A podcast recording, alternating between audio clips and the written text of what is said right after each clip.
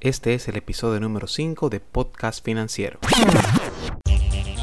Finanzas y Proyectos presenta Podcast Financiero, un espacio dedicado a ofrecerte las herramientas necesarias para que manejes tu dinero tomando buenas decisiones y obtener buenos resultados. Podcast Financiero.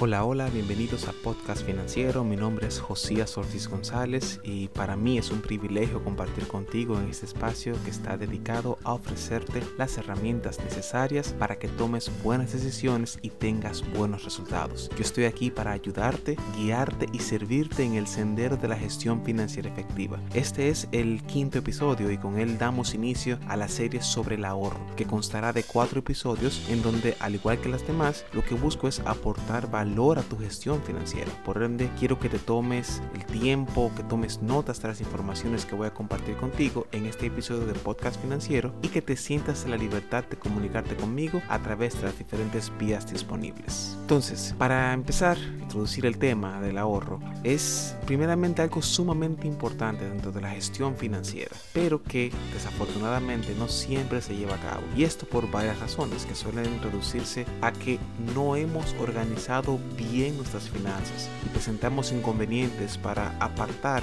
estas porciones de dinero de manera continua y consistente además de una serie de mitos vinculados al ahorro, de los cuales estaremos hablando durante toda la serie, que imposibilitan que creemos esos fondos para solventar y enfrentar nuestras diferentes responsabilidades. Es por esta razón que quiero desarrollar en esta serie no solamente conceptos del ahorro, sino proveerte de pautas prácticas para que puedas llevar a cabo un ahorro balanceado, saludable y consistente a través del tiempo, para que esto pueda mejorar tus finanzas personales. Por lo tanto, te invito a que hablemos de dinero. Nuestro tema para este episodio número 5 es muy particular. Lo he titulado Quiero ahorrar y no puedo, algo común en quienes quieren tener un fondo y nota lo interesante de esta frase, existe un deseo marcado de ahorrar, pero por alguna razón no se puede. Y no te imaginas la cantidad de personas que dicen esto durante la consulta. De hecho, casi todos me dicen, es que tengo muchos compromisos y no me da para ahorrar. O la cosa está difícil, está dura y no hay ni siquiera para ahorrar. Y luego de escucharles hablar por un tiempo les pregunto, ¿sabes para qué es el ahorro? ¿O tienes alguna idea de la lógica que tiene? A lo que responden que sí, que saben para qué es y cuando profundizamos en el tema por lo general mi cliente llega a la conclusión de que la idea que tenía del ahorro pudiera estar distorsionada. Entonces paso a explicarles cuál es la lógica y el origen del ahorro. El ahorro es el fondo que te permite sostenerte en el tiempo, más allá de la cantidad y de lo que representa, de manera clara, simple y sencilla es un fondo. Por lo que a la hora de pensar en el ahorro tenemos que verlo desde la perspectiva de que primeramente evidentemente es un fondo y segundo te sostiene a través del tiempo, lo que significa que tiene un propósito definido y no está a expensas de las improvisaciones típicas de nosotros los mortales que usualmente estamos siempre improvisando. De hecho, la razón principal de la inestabilidad financiera es la improvisación, cuando tomas decisiones de dinero que no se suponía que tenías que tomar y que desbalanzan toda tu estructura financiera personal. Es por esto que al hablar del ahorro siempre debes tener en mente que es un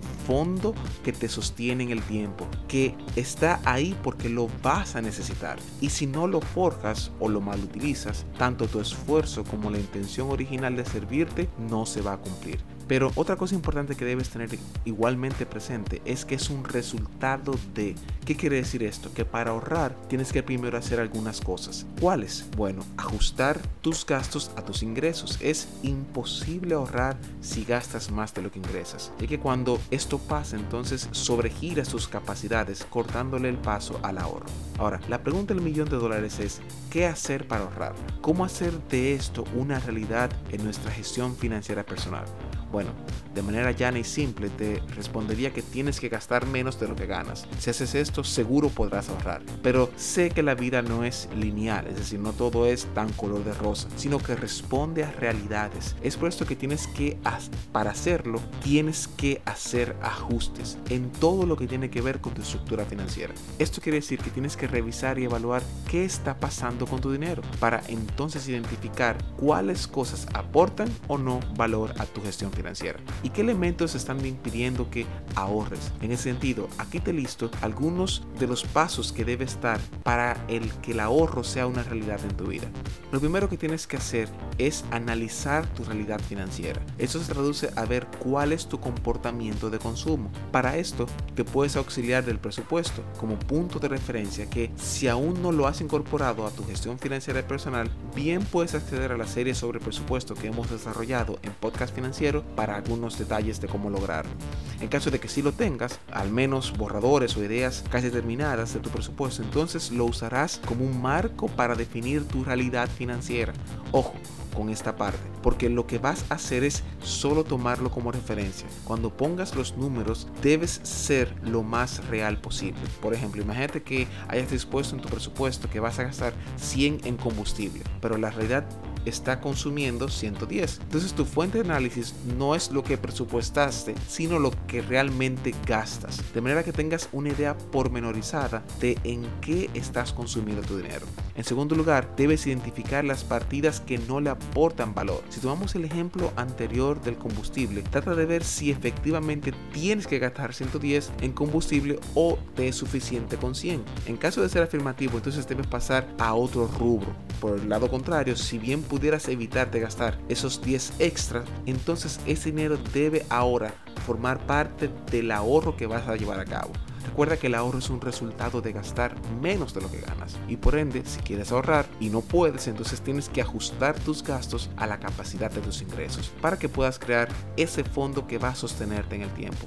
Este proceso tomará un tiempo que no debes regatear. Todo lo contrario, dedicarle tu entera atención a razón de que si no lo haces de esa manera, pudieras entrar al mundo de la improvisación que tanto daño le hace a la gestión financiera personal. Por último, tienes que formalizar tu ahorro y la manera idónea para hacerlo es con una cuenta bancaria, la cual le dará el carácter de bueno y válido a la administración del dinero. Hay personas que entienden que este paso no es necesario, pero para ser honestos y basado en mi experiencia, este es uno de los pasos más importantes, ya que al formalizar tu ahorro, lo que realmente estás haciendo es comprometiéndote, imprimiéndole intencionalidad al ahorro que quieres llevar a cabo, ya que como somos seres conductuales, el efecto en nuestra forma de manejarnos cuando tomamos acciones como esta, lo que hace es reafirmar y darnos sentido de propósito. Por lo tanto, para que puedas ahorrar, tienes que tener dónde ahorrar. Y el lugar ideal para esto es tu cuenta bancaria. Entonces, a manera de conclusión, es cierto que no siempre podemos ahorrar, sin embargo, es una acción posible que puedes llevar a cabo a través de la organización de tus finanzas y ajustándote a la realidad de tus capacidades financieras. A razón de que la lógica del ahorro es crear un fondo para sostenerte a través del tiempo. Y esto debería formar parte integral de la gestión financiera personal. En ese sentido, para ahorrar tienes que, un, número uno, analizar tu realidad financiera. Número 2. Identificar las partidas que no le aportan valor a tu gestión. Y número 3. Formalizar el ahorro con tu cuenta bancaria. De manera que te invito a que comentes tu parecer sobre este podcast financiero a través del formulario más abajo. Y si tienes preguntas, no dudes en comunicarte conmigo a través de los diferentes medios disponibles y que escucharás al final de esta entrega. Para mí ha sido un privilegio compartir contigo este episodio esperando que con él te pueda aportar mucho valor a tu gestión financiera personal. Nos vemos en la próxima entrega de Podcast Financiero. Bye bye.